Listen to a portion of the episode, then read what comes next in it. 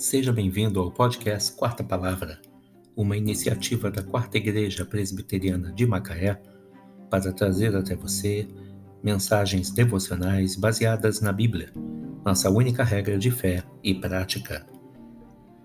Neste domingo, dia 3 de janeiro de 2021, veiculamos da primeira temporada o episódio 281, intitulado Nem Tudo Está Perdido baseado em Jeremias 18, versículos 3 e 4. Como o vaso que o oleiro fazia de barro se lhe estragou, tornou a fazer dele outro vaso, segundo bem lhe pareceu. Quando somos crianças, gostamos de acreditar em heróis e nos entusiasmamos com o relato dos seus feitos. Os desenhos e as histórias em quadrinhos estão recheados de personagens intrépidos e invencíveis. As crianças que aprendem histórias bíblicas desde cedo também descobrem vários heróis. Sansão, que derrotou um leão, Davi, que venceu Golias, e outros.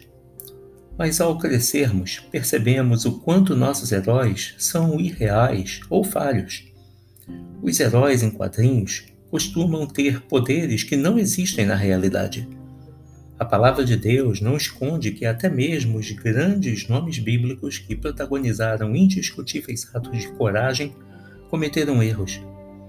Entre alguns desses heróis, sabemos que Sansão não resistia à sedução das mulheres e Davi foi assassino e adúltero.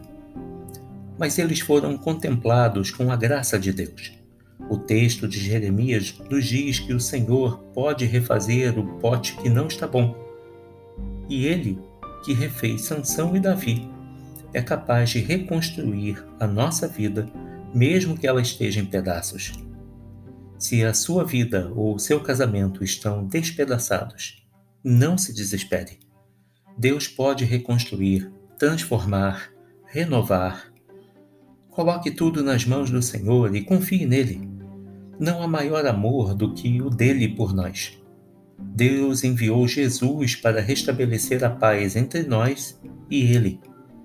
Através da nossa fé em Jesus, recebemos o perdão para todos os nossos pecados e podemos recomeçar. Ele junta os nossos cacos e nos transforma num pote novo.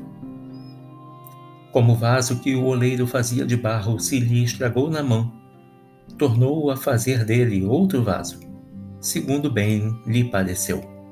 Jeremias 18, 4 Nem tudo está perdido. Que Deus te abençoe.